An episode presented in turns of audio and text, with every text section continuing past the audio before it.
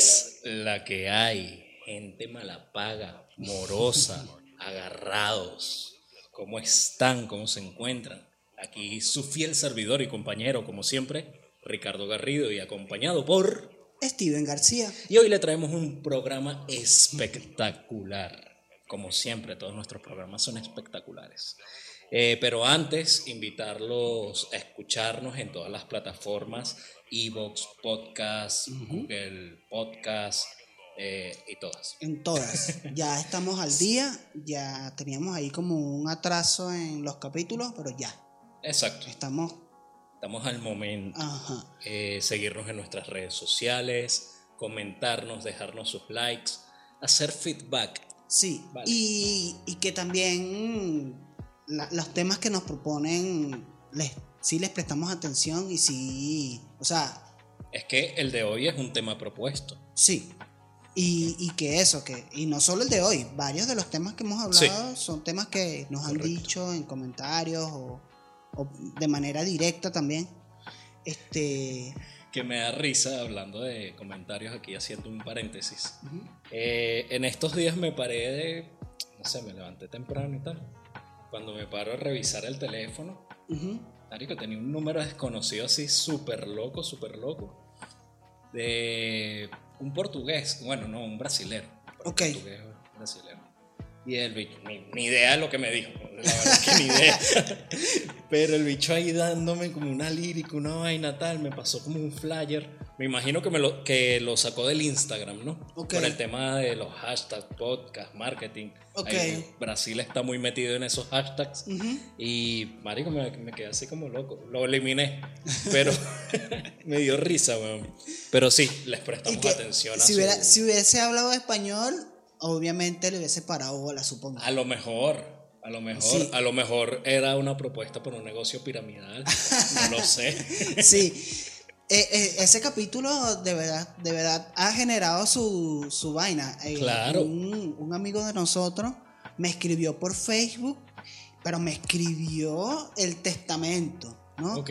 Y entonces me mandaba la captura del minuto en el que iba y me decía, aquí hablaste de tal cosa y plácata, plácata. Y una persona con la que tampoco es que hablo mucho, pero empezó a darme su feedback y me pareció muy de pinga Sí, vale. que, que porque el tema le, le tocó, pues. Exacto. Entonces- y hay que agradecerlo porque también hubo comentarios de, de personas que han estado atentas desde el- la primera temporada. Exacto. Y ahorita se reactivaron, dejaron sus comentarios y sus cosas. No son muchas, pero Sí, agradecidos. no, y, brutal. también, también la gente que está escuchando agradece que hayamos mejorado la calidad. Bueno, eso sí. O sea, hasta yo. nosotros, nosotros lo agradecemos, o sea, nosotros sabemos que le pusimos un esfuerzo y, y eso. Personas Es que, que habían dejado de escuchar el podcast me dijeron, claro, era por eso. Yo, esa persona no se había dado cuenta, pero sabía que había algo que le había algo. Es que precisamente, recuerdo que nosotros empezamos muy chévere, intentamos mejorar, hubo, hubo situaciones Ujú. de cambios de locación y todas esas cosas, y que uno internamente incluso no se da cuenta. Exacto. Que uno lo que hace es grabar y esas cosas, y es un tema para capítulo, Ujú. porque pasa en el oficio incluso. Cuando te automatizas en algo y no te das cuenta de los errores que cometes, ¿no? O, o no te das cuenta que de repente estás dejando al lado la calidad por producir. Exactamente, sí, correcto. Está, está de pinga para que hagamos un capítulo de eso en serio. Voy a anotarlo. Se nos olvida. Ajá. Bueno, como saben, nosotros este, esta nueva temporada quisimos hacer que todos los principios del podcast incluir el- esto de la noticia. ¿no? Sí.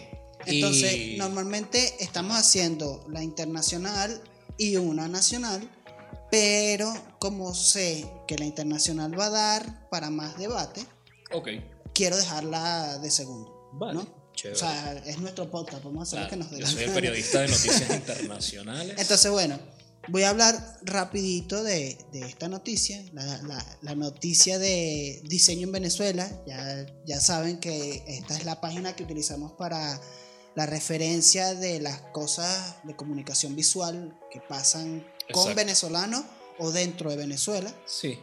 Y, Y- vale acotar que son amigos de la casa. Sí. Pueden visitar su página. Sí. que- Eh, y eso, y, y tienen como una investigación, tienen 13 años de, de trayectoria registrando lo que es el diseño en Venezuela. Ah, qué Entonces, no solo diseño, arquitectura, ilustración, web, todo eso. Entiendo. Comunicación visual, lo mismo que, que hablamos nosotros. Entonces, bueno, la primera, como que el primer tema de hoy, que es el artículo de diseño en Venezuela, es que sacaron un cómic de Rómulo Gallego, una novela ilustrada. ¿no? Ok. Eh, se llama Gallegos, hombre de una sola calle. ¿no? Y está, el guion está hecho por Héctor Torres y la ilustración por José Luis Couto. ¿no? Y una de las cosas que me parece interesante es que es de distribución gratuita. Ok. Eh, por lo menos esta primera edición. Y Justo. está orientado a que, o sea, de hecho está, eh, es parte de Provea.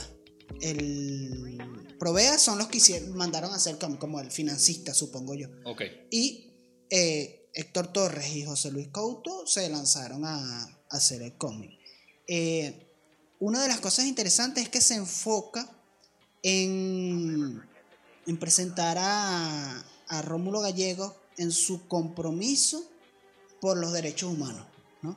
También mm, supongo que está inspirado por todo el momento que vivimos. ¿no? De un tiempo para acá, el tema de derechos humanos es como, o sea, no solo en Venezuela, sino en muchos países, pero a nosotros como, como que ese tema de, de- de los derechos humanos siempre ha estado ahí como muy presente y supongo que de allí nace la, la necesidad de crear esto. Entonces Sí. dice, es poco conocido que Gallegos fue el primer presidente de la Comisión Interamericana de Derechos Humanos.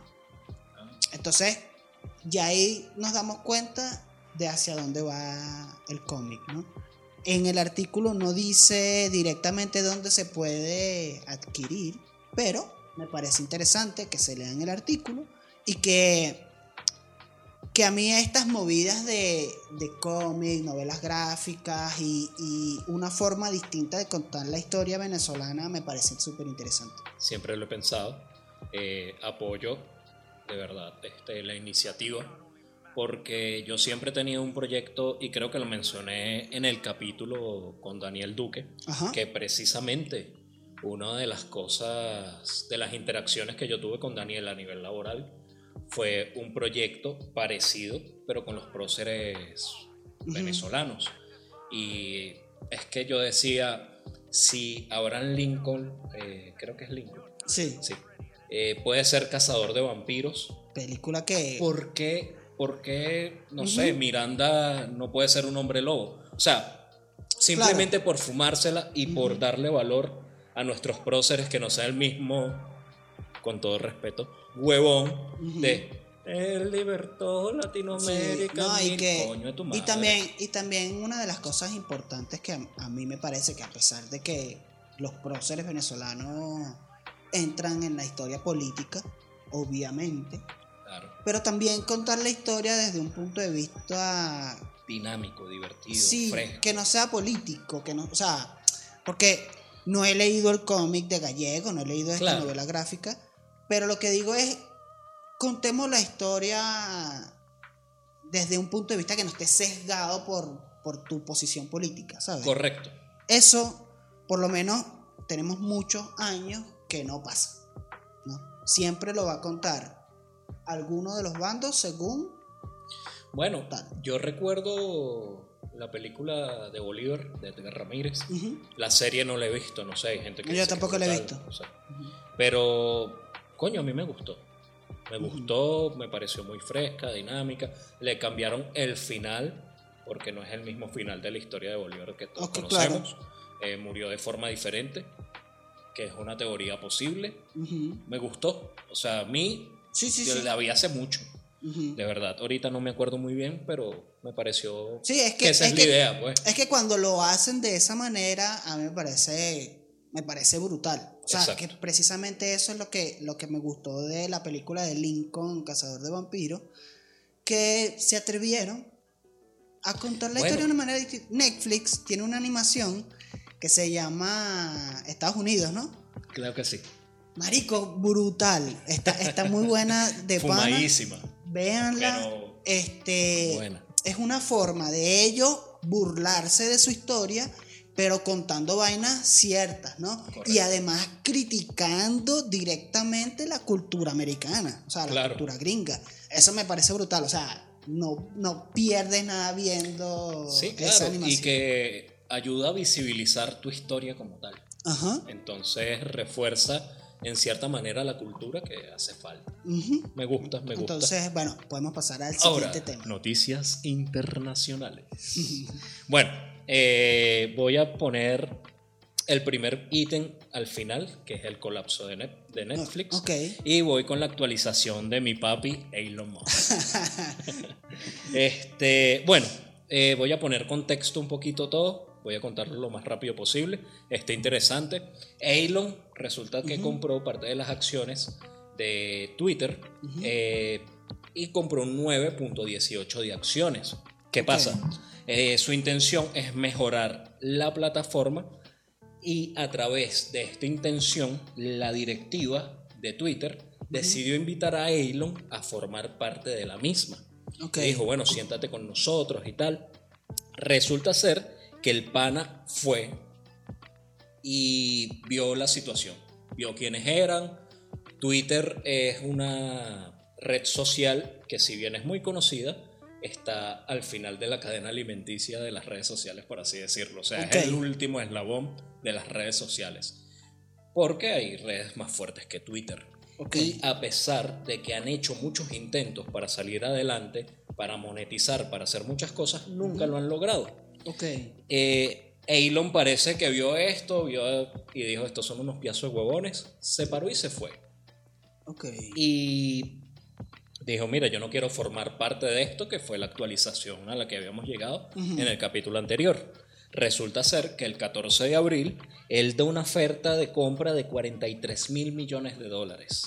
Eh, por información, la acción de Twitter está en aproximadamente 36 dólares. Él está ofreciendo 54.20. Ok. Por a quedarse con la mayoría. Claro, y entonces los accionistas de Twitter dijeron fuego, pero la directiva no. Resulta ser que la directiva no posee casi acciones de Twitter, son un poco de pendejos que están sentados nada más para recibir plata. O sea, nos sentamos, llegamos y hacemos que hacemos algo, ganamos plata y listo, pero realmente no tienen acciones de Twitter, un, un rollo. Entonces, eso es un tema que te quería proponer. Proyectos brutales en manos de pendejos, ¿no? Sí. O sea, pasa muchísimo. Sí, sí. Bueno, entonces Elon sale hablando de que quiere sacar el máximo potencial de la red social.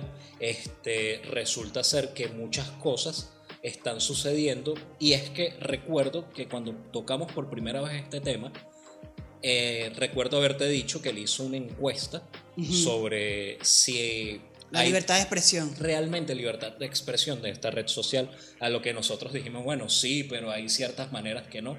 Bueno, yo descubrí algo que descubrí el agua tibia.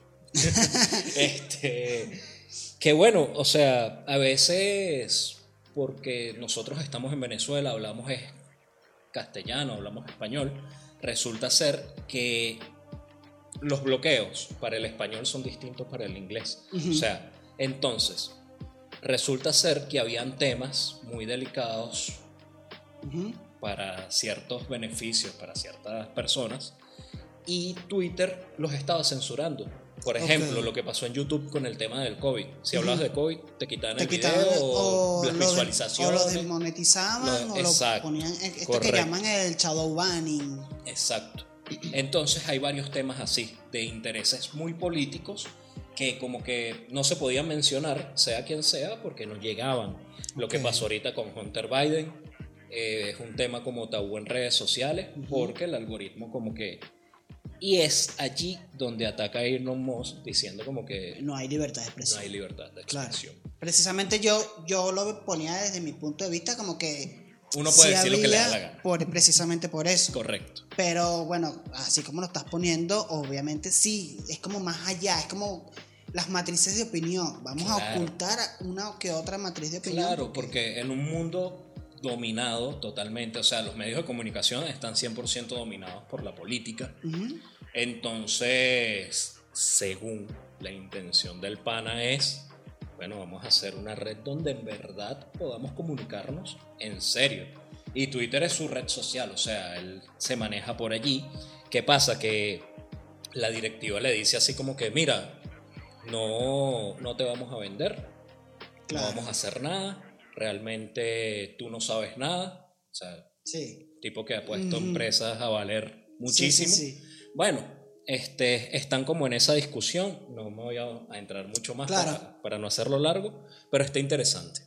Sí, sí. Ahora, Vamos a hablar de el Netflix, colapso de ¿no? Netflix. Eh, vamos a hablar de, de Netflix y de la noticia que está ahorita. Obviamente este capítulo sale unos días después, pero vamos a hablar de eso. sí, Este, Netflix sacó a- hace nada como su, su informe trimestral de, de este primer trimestre del año 2022, en el que dice que perdieron aproximadamente 200 mil usuarios, que es una alarma para ellos, porque ellos tienen aproximadamente 10 años en lo que es puro crecer nunca habían tenido una pérdida. Habían dejado de crecer exponencialmente en algunos momentos, pero nunca pérdida.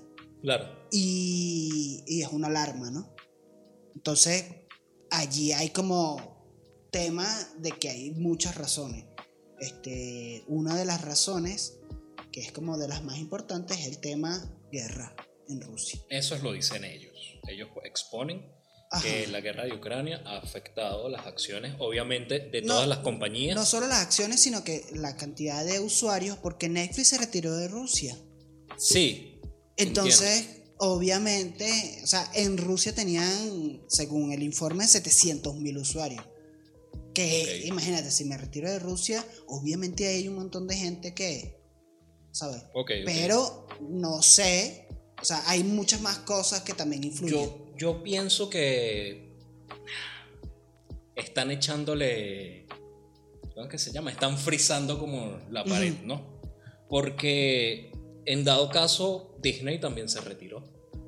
claro. Porque Disney no perdió esa cantidad de personas. Mm, O sea, y otras plataformas también se Lo que retiraron. pasa es que Disney es nueva. Netflix no. Porque a lo mejor Disney sí pierde o no, pero ¿sabes qué pasa? Que en algún momento Netflix era la única. Y por eso crecía, crecía. Ahorita, Preciso. Ahorita hay, muchas. Hay ¿no? demasiadas. Y yo en algún punto de mi, de, de mi consumición de contenido en internet, yo quería ver algo y entraba directamente a Netflix, marico. Claro, pero yo investigando, o sea, ellos también dicen que aparte de eso es que hay gente compartiendo cuentas Sí. y esas cosas. Me parece algo absurdo. Yo siento que, o sea, Netflix fue lo que mató a Blockbuster. Ajá. Entonces ellos dominaron el sistema, todas esas cosas, pero también siento que no innovaron. O sea, se quedaron mucho en la zona de confort y entonces llegaron grandes monstruos, eh, Disney, Paramount, HBO, todos ellos, con series muy originales, con producciones, con televisión en vivo, con muchas cosas donde estos no se pusieron las pilas. Yo Eso creo- es lo que pienso yo. Yo creo que no es tan así. Para mí, el problema de Netflix es que tiene demasiado contenido. Demasiado, pero muchísimo. Y es que también ellos Y- contrataron gente pendeja. O sea, ellos llegaron a contratar gente en Hollywood que también se quedaron muy achantadas. Sí. Cuando estos grandes monstruos agarraron y. No, pero, o sea, sí, porque por ejemplo, HBO, el- HBO siempre ha tenido un contenido de calidad. ¿no? Entonces, cuando tú ves HBO Max y entras y hay contenido de Warner, que también es una compañía grande, Claro. y contenido original de HBO que está decente, tú ahí tienes, ¿no? En cambio, dentro de Netflix hay mucho. O sea, no es solo Netflix. Está Netflix, está no sé cuál, hay muchísimas vainas que también no sé cómo decirlo, pero como que te ensucian la experiencia en el sentido de que hay tanto contenido que a veces tú entras y no sabes qué coño ver, ¿no? Mientras que, por ejemplo, Disney, como obviamente es más especializado en su contenido, tienes más específico. Documentales, bueno, hay de Nat Geo, hay de, de Pixar y de. Nixa. Eh, animación, hay de Disney, de Pixar. Es que- Hay, ¿Sabes? Como que es mucho más Es que concentrada allí, la- la- o sea, Disney tiene muchísimo contenido y ha comprado a todo el mundo y tiene a todo el mundo metido en su plataforma de streaming. O sea, lo que tú busques de los Simpsons, que antes era de Fox, ahora es Star, es de Disney y está allí en sus plataformas de streaming. Entonces, yo por eso siento que Netflix se ha quedado achantada. O sea, ahorita la guerra es por el contenido, de quién tiene más contenido, de quién se agarra lo que sea, ¿vale? Por eso es que Disney está comprando hasta mi mamá. Entonces, siento que allí es donde Netflix se ha quedado achantada. Claro. ¿Y qué pasa? El poder, por ejemplo, de Disney, que es a donde va realmente el negocio de, ok, tengo la plataforma de streaming, pero te tengo los parques de diversiones, te tengo las camisetas, te tengo los juguetes, Sí. te tengo lo que busques, hasta el cuaderno, el bolso, Claro. lo que sea. Es que también hay otra, hay otra realidad. Disney es un monopolio también. O sea, Obvio, Disney es gigante y con la compra de Fox y toda la paja, tienen muchísimo músculo, ¿no? Netflix es una super compañía, pero no a nivel de Disney. ¿Qué pasa? Yo sigo pensando que, por ejemplo, Netflix ha hecho producciones alemanas, eh, producciones de... ¿Cómo se dice? Que no es experimental, pero es como es más... alternativo. Ajá, ¿no? Española, no sé qué, no sé qué. Y en todos los países, en México, en vaina. Y todo eso está metido ahí, ¿sabes? Entonces, hay mucho contenido. Entre ese mucho contenido hay cosas arrechísimas, ¿no? Pero también hay muchísimas vainas malas. ¿Qué pasa? Por ejemplo, Apple TV. Apple TV yo he visto poco, porque eso, he visto muy poco de Apple TV, pero lo que he visto es un contenido serio. O sea, no hay, porque como he visto poco, no hay nada que no haya visto que no me guste, ¿no? Pero suponiendo, pero Apple TV produce, marico, el 1% de lo que produce Netflix. O sea, es como que ellos deciden, mira, vamos a producir lo mejor. Todo lo demás, HBO. ajá, ¿ves? HBO. Entonces, hay una garantía de que tú vas a entrar y no vas a tal. Yo siento que lo de la lo de las cuentas compartidas es lo que menos. Sí. Siento es que ya no es mi primera opción cuando voy a ver contenido, ¿no? Obviamente, sigo viendo Netflix, ¿no? Sí, entiendo. Este, pero no es mi, o sea, yo yo siento últimamente que a mí me pasa que veo Netflix cuando las otras no hay una cosa que me llame la atención, porque a Disney, a HBO entro por cosas específicas. ¿Sabes? Sí, claro. yo no, yo no me meto en HBO a ver, vamos a ver qué me consigo. No me pasa. Y yo no entro en Disney, vamos a ver qué me consigo. No. En Netflix sí entro así. ¿Ves? Ok. Entonces, creo que cuando tú, cuando tú quieres conseguir como contenido específico, te vas a las plataformas más específicas de, de las compañías. Comprendo. Eh, pregunta final. ¿Crees que sea el fin de Netflix? No. Creo que van a mutar de alguna manera. De hecho, tienen un montón de planes y tal. No sé si lo, lo que tienen a primer. como a primera instancia.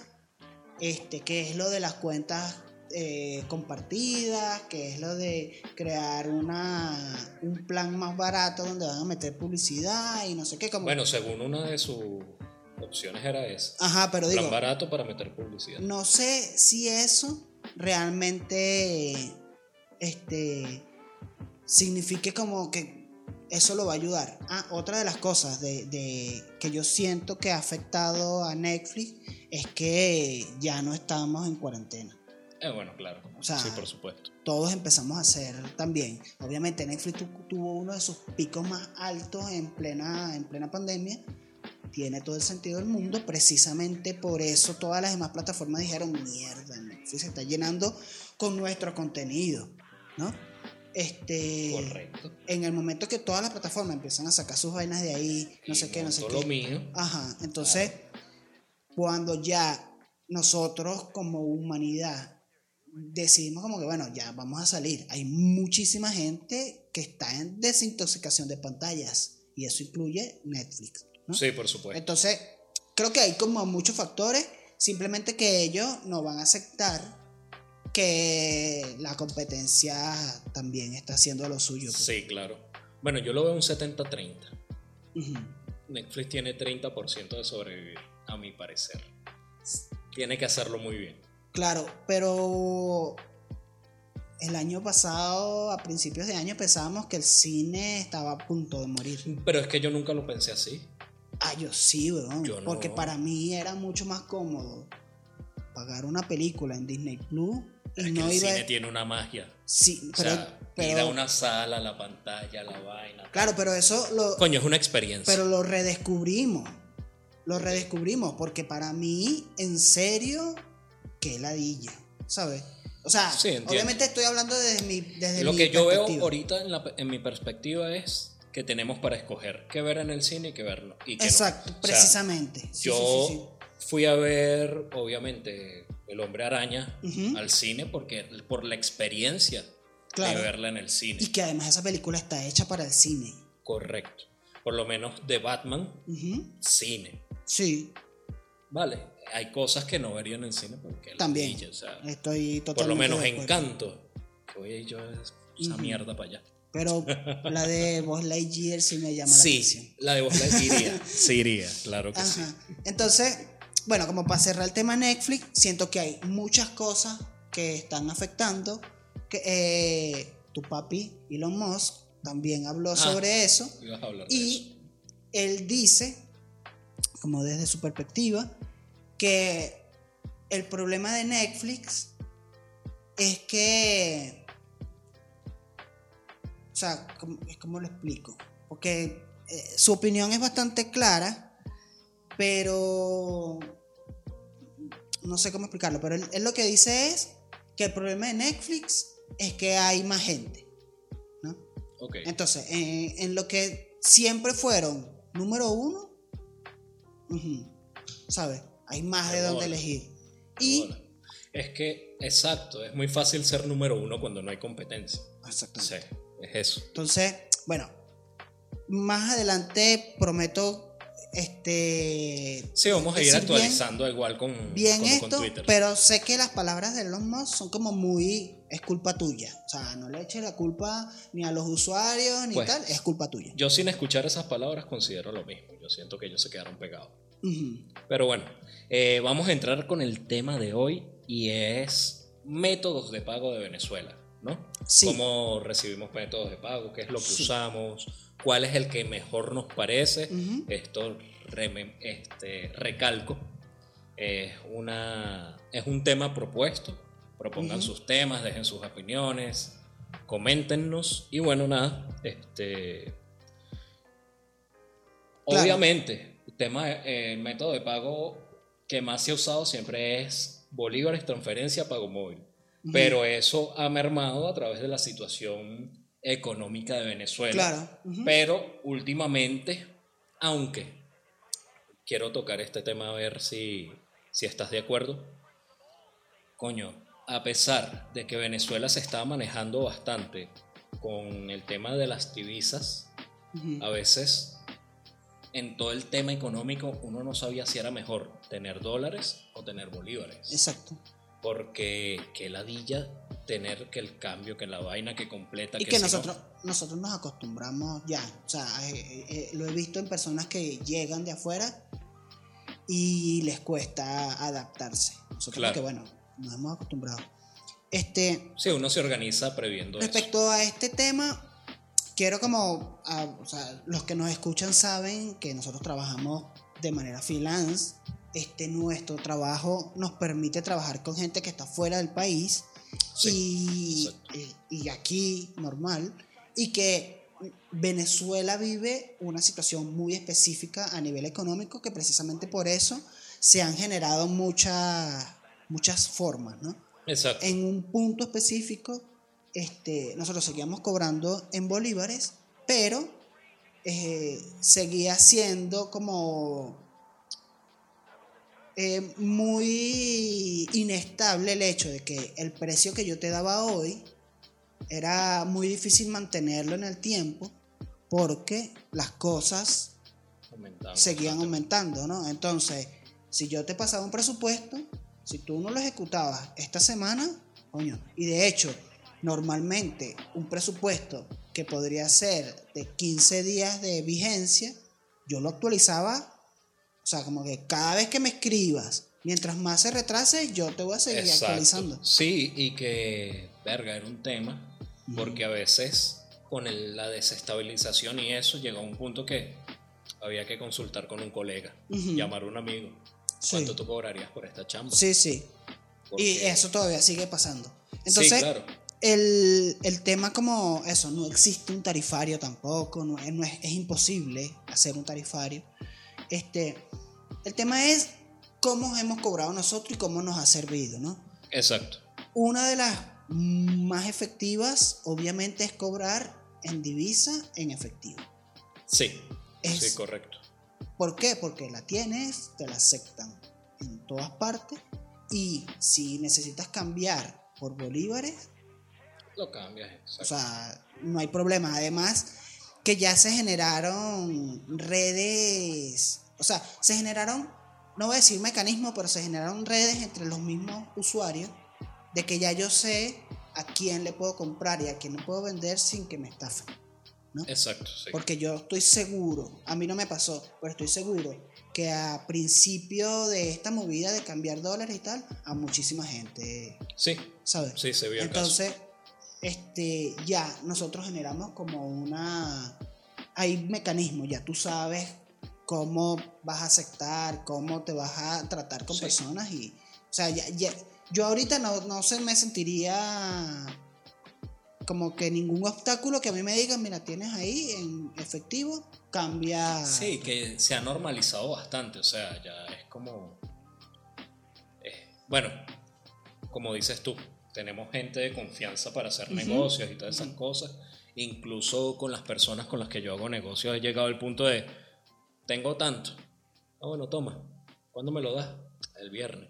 No, Claro. dámelo el viernes que viene porque ahorita Sí, no sí, puedo. sí. Ah, bueno, está Y bien. tienes la confianza de que la y persona te relajado, sí, sí, se ha normalizado. Incluso estabas hablando eh, antes de iniciar el programa sobre que algunos bancos ya están entregando El dólar en dólares en efectivo, efectivo, sí, sí. si haces tu cuenta en dólares. Es como un trámite ahí, pero... Pero bueno, también existe la posibilidad. Ahorita existe esa posibilidad. Sí. Exacto. No lo he usado, pero existe. Sí. Ok, el segundo tema, el segundo punto así, método a tocar, pienso que sería PayPal. Gracias, papi Elon. no, mentira. Eh, PayPal. Yo siento que PayPal es una de las primeras plataformas online digitales de pago de divisas y transferencias y todo eso. Pero qué difícil es PayPal en Venezuela. bro. Claro. O sea, Creo Es que, incómodo. que en cierto modo le pasó lo mismo que a Netflix. Fueron el primero, fueron tendencias, fueron tal y se quedaron. Exacto. Entonces, una ventaja de PayPal es, para mí, es que es fácil de, o sea, es fácil de entender cómo funciona. Sí. Y también es fácil de que los clientes en cualquier parte del mundo tengan para pasarte por PayPal, ¿no? Sí, exacto. Es muy sencillo, o sea, PayPal está asociado a la gran mayoría de bancos a nivel mundial y aunque la persona no tenga PayPal, se crea PayPal, mete su tarjeta y te puede transferir directamente. Sí, correcto. Ahí no hay Correcto. no hay tu tía. Pero siento que muchos negocios, perro, les ha faltado así como que Que también está el tema de el peo de la cultura y la viveza del venezolano. De, ah, por PayPal, me tienes que pasar como cinco más. Ah, bueno, te lo cobro en tanto porque es en bolívares y terminas tú perdiendo y todo ese rollo. Verga, es que uno siente que pierde mucha plata porque, bueno, hay comisiones de PayPal, es uno de los que cobra la comisión más alta. O sea, tengo entendido, no estoy... Fíjate que he corrido con la suerte como tres veces donde no me cobran comisión. Bueno, pero hay cosas pero específicas. Hay, cositas hay cosas específicas donde tal. Pero yo te transfiero a ti y a mí me cobran una comisión. Y luego tú, cuando vas a cambiar eso, bien sea efectivo, bien sea bolívar, bien sea lo que sea, claro. te cobran Entonces, una comisión. la comisión de PayPal más la comisión del huevón que te quiere cobrar. Coño, huevón. Sí, es, jodido, sí. Es jodido. O sea, de verdad se pierde mucha plata cuando quieres convertirlo en tal. ¿En qué momento no se pierde? Cuando tú puedes pagar directo con PayPal. Correcto. En Venezuela, Caracas, hay como ciertas cosas en las que sirve que puedes pagar con PayPal. Tú puedes hacer mercado con PayPal. Sí, pero en ciertos específicos, en ciertos sitios específicos y bueno, haces la transferencia, tienes que esperar que ellos verifiquen la transferencia, no sé qué. O sea, normalmente puede que una transacción que puede durar 20 minutos, tú tengas una hora ahí en un supermercado esperando que te liberen tu compra. Exacto. Eso, eso puede pasar. Pero te ahorras todo este pedo de cambiar, no sé qué, no sé qué. Existen algunas posibilidades. Yo siento que podría ser más fácil PayPal. Con el tiempo que lleva y todo eso. Pero bueno. El otro que tengo aquí, que es el más, uno de los más usados, pero también difíciles como de adquirir, es Cele. Ajá. Cell. Sí, el Cell es uno de los más comunes dentro de Venezuela. Sí. O sea, dentro de Venezuela, porque también está asociado a una cuenta en un banco estadounidense. Sí. Ya eso te cierra muchas posibilidades. O sea, si estás trabajando con alguien que está en Europa, es muy difícil que tengas sede, ¿no? Sí. Este, correcto. Ahorita es fácil, por ejemplo, Miami.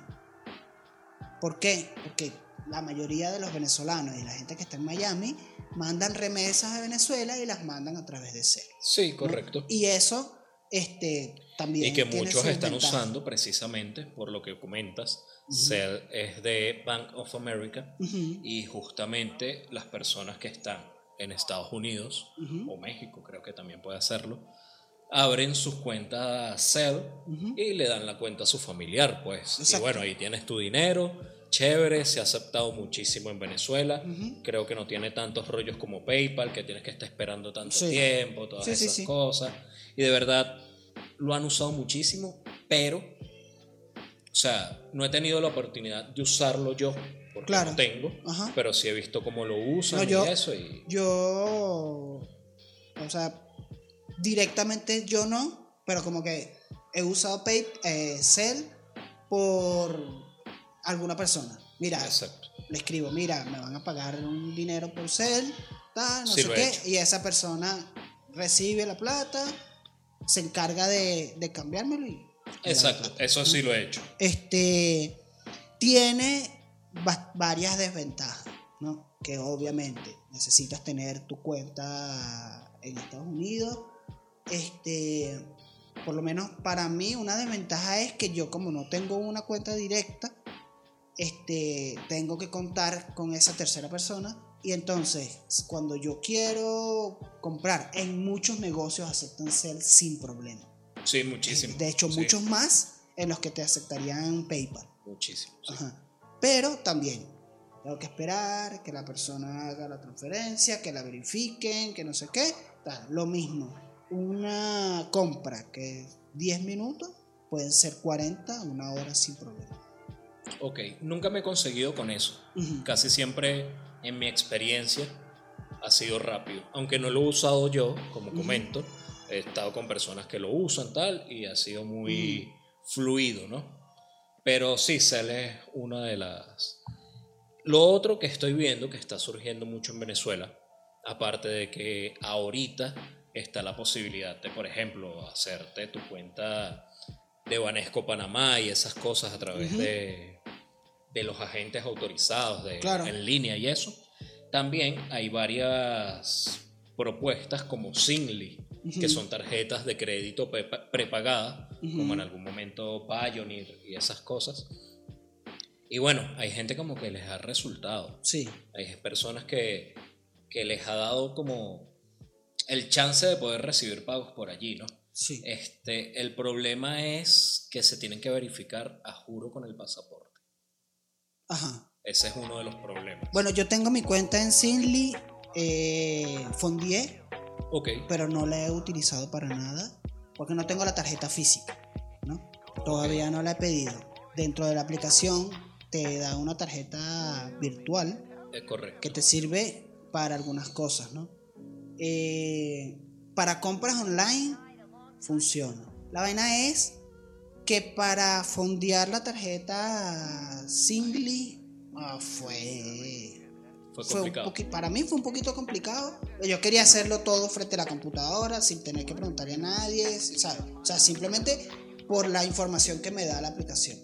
Ok, Tela, ¿no? Yo fondeé por mediante Binance, que supongo que es un punto que hablaremos más adelante. se lo estoy dejando al final. Ajá. porque- Este fondeé desde Binance, no sé qué. Me parece que está, eh, o sea, que, que tiene como mucha proyección.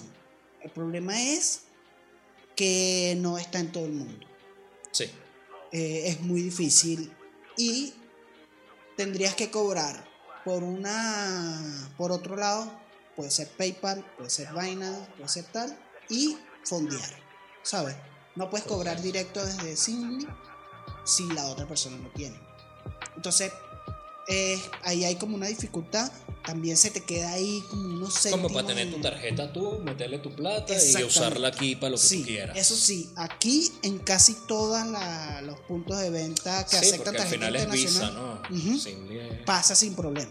Exacto. Pues, eh, Eso lo he visto y pasa sin problema. Te sirve para pagar que si Netflix, te sirve para Correcto. todas esas cosas, te sirve para el mismo PayPal. Este, pero eh, la física, Correcto. la otra no. La digital te sirve como para compras La específicas. digital no te sirve con PayPal. No. Porque es que esa está activa como por un minuto. Es para que tú hagas la compra, pagas y ya ese número se desactiva. Cambia, va. Como, como la contraseña en el autenticador de vaina. Tiene un tiempo. Y según entiendo lo que investigué, traer la tarjeta son como unos 30, 40 dólares. 25. 25. Bueno, 25 cuesta por pedidos ya. Más el envío. O sea, yo estoy incluyendo el tema del envío. Ah, cosas. no estoy el seguro. total son como 40, tengo entendido. Ok. Eso es lo que tengo entendido.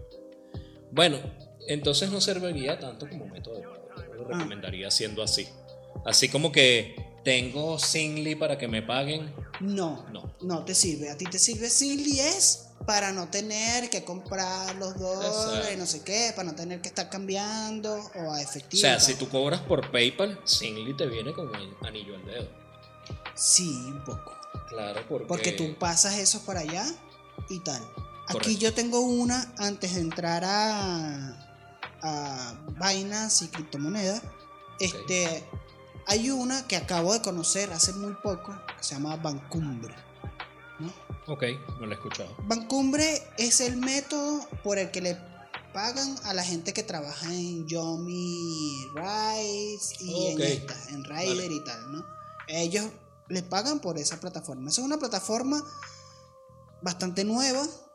O sea, tiene un aspecto que de verdad, y esto lo digo yo desde mi corazón, tú entras a la plataforma y te genera desconfianza. Porque está como programada como una aplicación un poco antigua, ¿no? Y, pero, ¿qué pasa? Tú puedes recibir cel por ahí. Ah, ok. Ellos tienen el servicio de que tú, sin tener cel, ellos te prestan una cuenta cel, ¿no? Entonces, a la persona que esté fuera, ellos van a pensar, ellos te están pagando por cel. Ellos no tienen nada que ver con Bancumbre. Entonces, te pasan el cel, lo recibe la plataforma, tú llenas una planilla, mira, acabo de recibir tanto en esta cuenta que una cuenta asignada que tú tienes de, de Cel, que es otra persona que se queda con una comisión. Ahorita, en este momento, la comisión es 0,1. ¿no? O sea, de 70 dólares ellos se quedan con 0,7. Ok. Es como el 1%.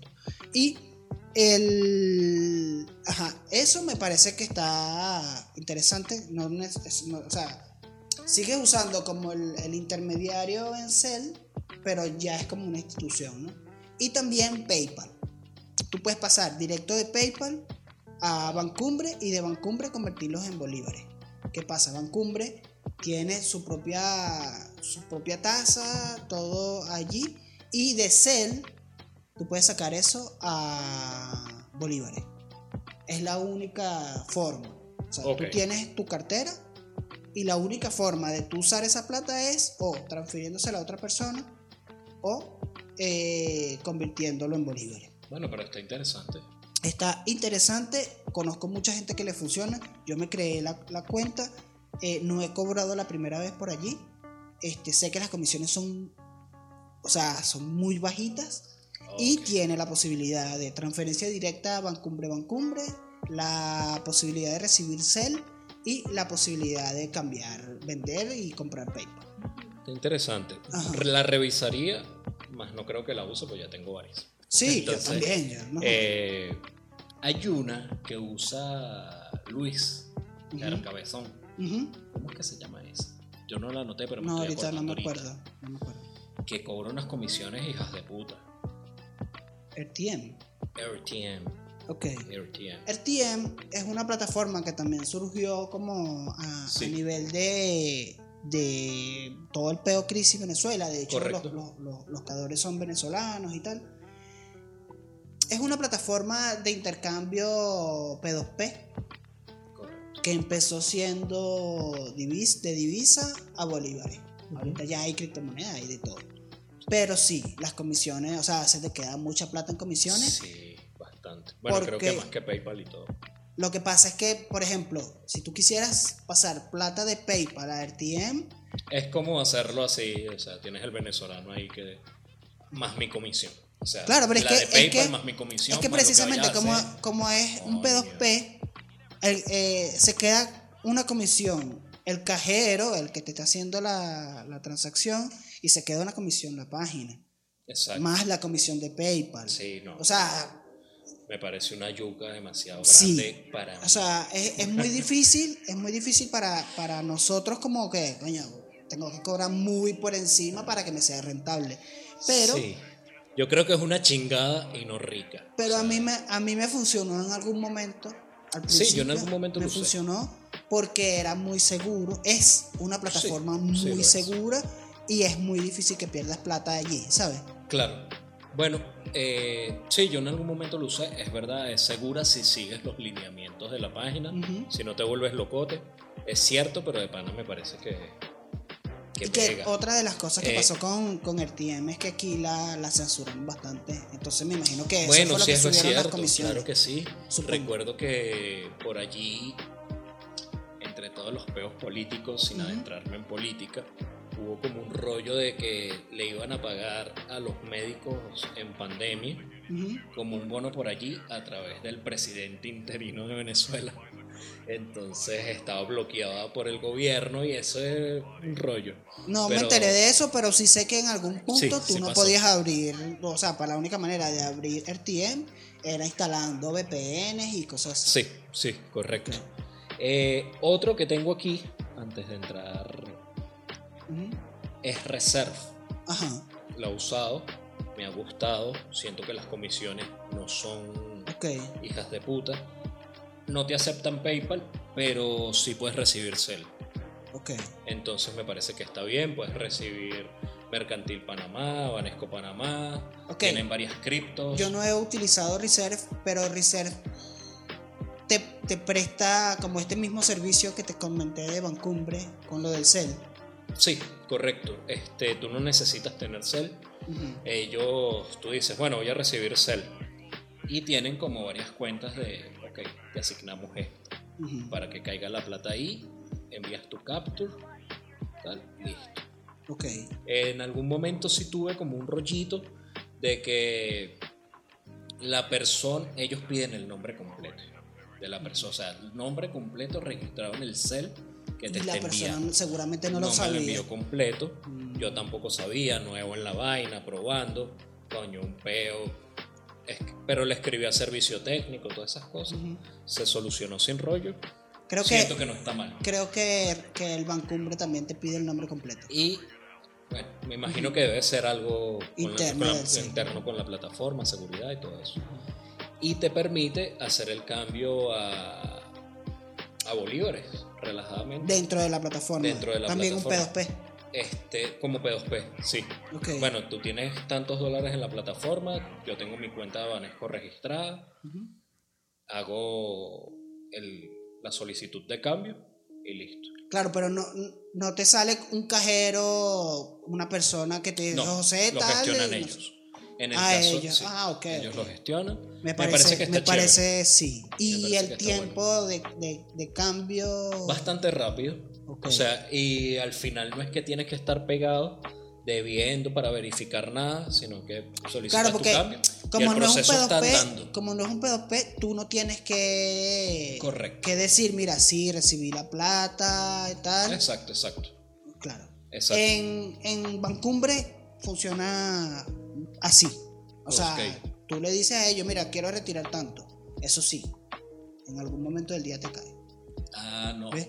No, aquí es bastante rápido. He hecho depende, depende, de depende del día, de tu suerte, de, los astros y las señales No cósmicas. será un banco del gobierno. No, no tengo ni idea. Pero, o sea, como te digo, no la he usado yo personalmente, pero conozco varios testimonios y sí, fijo cae la plata. ok. Fijo. Sí, Y bueno, eso. tienes tu plata segura. O sea, de hecho, sabes de hecho, el la primera vez, con la, la primera persona que vi que tal, nos estábamos tomando un café y dijo, yo pago. Ok, esa persona se metió en su aplicación, hizo el cambio. Y llegó un momento que ya yo me estaba sintiendo incómodo de, ¿y en qué momento pagamos? Ya se acabó el café. y era porque no se le había hecho efectiva la transacción. ¿no? Ok. Cosa que con otras plataformas a mí no me ha pasado. Si quieres, Sí. prende ahí para que. No hay mucha diferencia, pero. Sí. Eh, Eh, Bueno. Bueno, para. Creo que me parece que. Sí, me parece que Reserve está muy de pinga. Sí. Como me lo cuentas, pues. Sí, sí, a mí me ha funcionado, me ha resultado, está chévere. Eh, uno de los que más me gusta, para mí mi favorito de verdad, y el mejor que he usado hasta ahora, a mi parecer, ha sido Binance. Sí. En todo sentido, eh, de toda manera, o sea, Binance para mí ha sido Claro. una excelente Pero plataforma. Binance es como también enfocando también el peor de las criptomonedas, ¿no? De que claro, es más fácil para, para convertir la mayoría de criptomonedas a, sí, a otras, ¿no? a otras. O sea, hablando de, de recibir transacciones extranjeras. Binance de verdad excelente. O sea, te llega rápido, súper seguro, eh, a través de la blockchain, que bueno, que es una de las plataformas más seguras. Y nada, o sea, de verdad, yo he recibido mí- mi plata, he hecho los cambios P2P, Claro. así, Para mí, rapidísimo, casi para mí siempre. la, una de las grandes ventajas de, de Binance es que también es bastante masiva, hay muchísima gente allí. Demasiado. Entonces es eso, la plataforma principal a nivel mundial de exchange. bueno, eso hace que sea mucho más fácil cambiar. Correcto. y que las solicitudes para cambio de criptomonedas a otra criptomoneda sea más sencillo. Sí, ¿no? sí. Entonces, esa es una de las grandes ventajas. Y es que como es un exchange, en el caso de cambiar de una criptomoneda a otra, tú lo que le das es convertir y ya. Ajá, Este, las comisiones propias de la blockchain, súper bajas, de Ok. verdad. A veces ni te das cuenta porque son Claro. centavos de dólar. Es que según la cripto también. a mí ¿no? también, a mí también, a nivel de criptomonedas, es una de las que me parece como más comunes. En algún momento había una que se llamaba CryptoWay, que también la llegué a Sí, utilizar sí, y funcionaba bastante parecido. Este, en algún momento como que la gente dejó de utilizarla tan masivamente entonces una transacción se tardaba un poco más.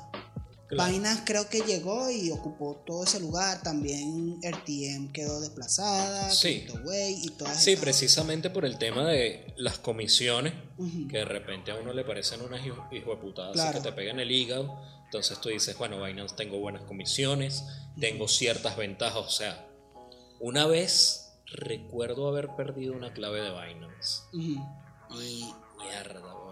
Yo dije, ¿ahora cómo hago? Esta vaina debe ser como un banco, o sea, Sí. se van a tardar. Marico, no. Fue rapidísimo, súper ágil.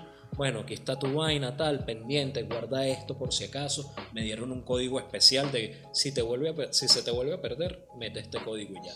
Ah, perfecto. Lo copié, lo guardé, excelente. Más nunca. Sí. No he tenido rollo. La verificación de seguridad, súper A bien. mí, a mí lo que me ha pasado con Binance es que no he conseguido tantos clientes que tengo. ¿Sabes? Entiendo. Eh, tal vez por la gente con la que he estado trabajando, porque sí sé que hay nicho específico que sí. Por ejemplo, la gente que se dedica a todos estos juegos NFT, y y cosas, claro. Gente, hay- o sea, como que hay mucha, mucha gente con la que se puede trabajar, pero yo personalmente no he conseguido tantos clientes que tengan Binance. Y una de las mejores ventajas es que como hay tanta gente dentro y fuera del país que usan el Binance, las transacciones son muy rápidas. Por ejemplo, en el cambio P2P. Sí, Eh, y además que tiene más de una opción. De hecho, existe un cambio P2P Express. Que, o sea, es mejor imposible. Tú pones, necesito cambiar 30. Y eso es automático. Apenas le doy OK, ya tengo un cajero que me dice, mira, estoy cambiando, tal, no sé, exacto. espérate, ni, ni cinco minutos. Sí, La correcto. mayoría de las veces ni cinco minutos. Sí. En el momento que Este, yo me tardé más fue cuando quise hacer la transacción y que quise hacerlo todo yo como de una manera muy manual, buscando cajero por cajero, por desconocimiento, pero así cuando... Sí, claro, y te dan como la mejor oferta. Ajá. Mira, esta es la mejor of- oferta que, que hay ahorita para el cambio. Acepta, dale. Ajá. Fino, y listo. Eh, es de verdad un tiro al piso. Eh, una vez recuerdo, Marico, estaba haciendo mil vainas y tenía que cambiar en Binance. Eso rima. Entonces, este. Luego se me olvidó que estaba haciendo el cambio. Se me olvidó, cayó el. Pasaron la vaina, cayó el tiempo. Yo, mierda, es esta gente mal. Tal. Cuando Claro. me metí, nada, a pelar. Coño, disculpa, mentira blanca, se me fue el internet. tal. Pero ahí está lo tuyo.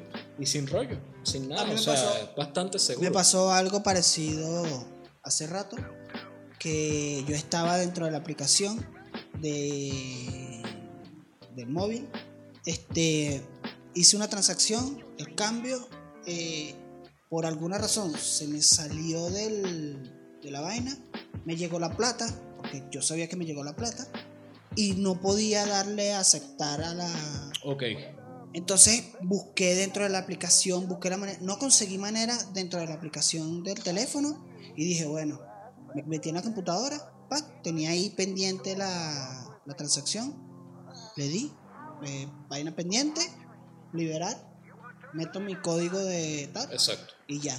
Como estaba dentro de los minutos tal, el cajero no, la otra persona no, como que Ah, ok, relajado. como que me como que me, me tardé más de lo que él se tardó pone menos en pasarme la plata pero no hubo ningún problema porque, todavía estaba exacto. dentro de la vaina No, o sea yo como sí que me fui pa'l culo. esa persona no, no o sea como que esa persona no, no reclamó ni nada pues Exacto. Yo una de las ventajas que también veo de Binance es esta posibilidad que tienen muchas personas y muchos venezolanos lo han hecho de ir por lo menos a Panamá, abrirse una cuenta en Panamá eh, o abrirse una cuenta en cualquier otro lado y el cambio P2P te sirve hasta para yens, o sea, Claro. yenes en Claro. China y todas esas pero cosas. la, la, la cuestión es que no está tan tanto como aquí no o sea tengo el caso de un, de un amigo Ok. que estuvo trabajando aquí adentro con Binance y cambiar, o sea, este P2P era muy sencillo, ¿no? Como te estamos diciendo. Se fue del país, llegó a otro sitio y en ese otro sitio, en Ecuador precisamente, la gente no está tan activa con, con esto del mundo de las cripto y toda la Ok. vaina. No han, no han tenido la necesidad. ¿no? Exacto. Era muy difícil conseguir el, El- el cambio P2P para el cambiar a la moneda de allá, que es el dólar, pero Claro. para tener... pero eso ya es un problema de geolocalización, ¿no? Sí, o sea, no, no es que, no es que Binance no tenga la, la posibilidad, la tiene. Claro. La cosa es que no hay tanta gente haciendo el cambio, porque recuerda que el cambio a la moneda local depende de que haya otra persona. Sí. Por eso Con la moneda. precisamente. Ajá. Claro. Entonces, es una ventaja, como dices tú, que puedes usarlo tal, pero esta persona se fue súper confiado. Tengo tanta plata dentro de Binance, la claro, voy a cuando usar. llegó se le complicó un poquito. Claro. ¿Qué debió Pero- hacer él? Cambiar efectivo aquí. Pero Sí, en ese caso sí. Pero a eso voy. O sea, quería hacer una acotación dentro de eso, que es la descentralización de Binance. Del tema de poder moverte y mover tu dinero sin tener que estar dando declaración de nada Claro. a nadie. O sea, ni decirle a un banco que mira, me voy a sentar un momento, ahí tengo una platica, o me voy a otro sitio. No, tú tienes tu dinero allí y ya. Pero eso es, eso a mí me encanta. pero eso es lo, lo de la criptomoneda. O sea, esa Sí, la eso es un de beneficio propio de la criptomoneda y Binance se beneficia de ello. Exactamente. Bueno, Sí, eso es lo que tengo siento yo. que ahorita me gustaría que ya queda más o menos claro en la conversación, pero que hagamos como el ranking rapidito de nosotros, de Ah, mejor fino. a peor, y, y ya como, como muy nuestro de, de- de tal, ¿no? Dale. Como ya los dos casi que estamos de, eh, de acuerdo que Binance es una de las tal, pero yo pondría en primero, cuando trabajas aquí adentro, págame en efectivo. Sí. Coño, Te da- a mí me da muchas ventajas tener el dinero en a mí efectivo. me da la ya está viendo gente y está buscando esa hueva. Sí. Tienes, o sea, pero para mí Pero o sea, entiendo, está, entiendo. está como ahí. Si no la pongo de primera, la pongo de segunda, ¿sabes? Sí, es verdad. Mm, yo diría. Primero, Binance. Ok. Para mí. Vamos a ponerla. Eh, segundo, efectivo, sí, te tiene que ser pago en efectivo, totalmente. Tercero, transferencia en bolívares. Se me hace más cómodo porque compro para la vaina en efectivo y es lo mismo. O sea. X. Cuarto, estoy, estoy de acuerdo con los tres. pondría reserve porque se me hace sencillo la aplicación, todas esas cosas. No puedo porque no la he usado. Yo. Y quinto, el carnet patria. no, esas cuatro, marico. Bueno, coño, yo sí incluyo PayPal en donde tú pusiste Reserve, a pesar de que PayPal tiene tanto problema, Sí, a pesar de que PayPal porque es por la facilidad, bueno, o sea, Y yo he es trabajado internacional. yo he trabajado con gente que está en Sí, y digo PayPal, fuego, sí, es verdad. ¿sabes? Bueno, cambio. Entonces, De acuerdo contigo yo con pondría PayPal. PayPal en cuarto lugar Y pongo quinto reserve porque. y bueno, yo en quinto Eso. las otras todas, como todas a- al mismo nivel porque las he usado muy poco. Exacto. Entonces, estamos Vale. de acuerdo. Eh, hoy no creo que haya tema off topic. Hablamos bastante sobre Netflix y, Sí. y eso. de No, y Netflix. recomendamos las series. de- Ajá. Este. Quiero retomar del principio eh, el tema de Elon Musk. Ok. Lo ¿Qué conseguí. dijo, sí, ¿Qué dijo Elon Musk? Es que lo tenía abierto, pero. ¿Qué dijo? Elon Musk dijo: El problema de Netflix es el virus woke. ¿Sabes? El woke, el movimiento woke y tal. Esto es un tema intenso, pero quiero, quiero que lo, que lo, por lo menos lo abramos aquí y lo dejemos por más adelante. El virus woke. ¿Qué es el virus woke? Esta necesidad de que todo el contenido esté hecho políticamente correcto verdad. y que no que no ofenda a nadie, ¿no? Sí. Esto ha generado rechazo en mucha gente, porque por ejemplo, tú o yo somos capaces de ver un contenido que sea crudo, que pueda meterse con tal, sin armar un escándalo. Tal vez porque tú y yo también tenemos una especie de privilegio dentro de todo este mundo, por lo menos, o sea, yo, hablando de mí en específico, ¿no? Este, privilegio lo tienes tú que eres blanco, ¿verdad? Bueno, a eso iba a decir. Hay gente que me ven a mí como un hombre heterosexual blanco, ¿sabes? Y, eh, ¿no? Este, yo no me siento ofendido. Cuando yo veo vainas, yo soy capaz de discernir y saber, por ejemplo, que hay cosas que se grabaron en otro con lo que pasó con 100 años de soledad. Entonces, eso tal. Entonces dice, eh, Elon Musk dice, está infestado Netflix de eso.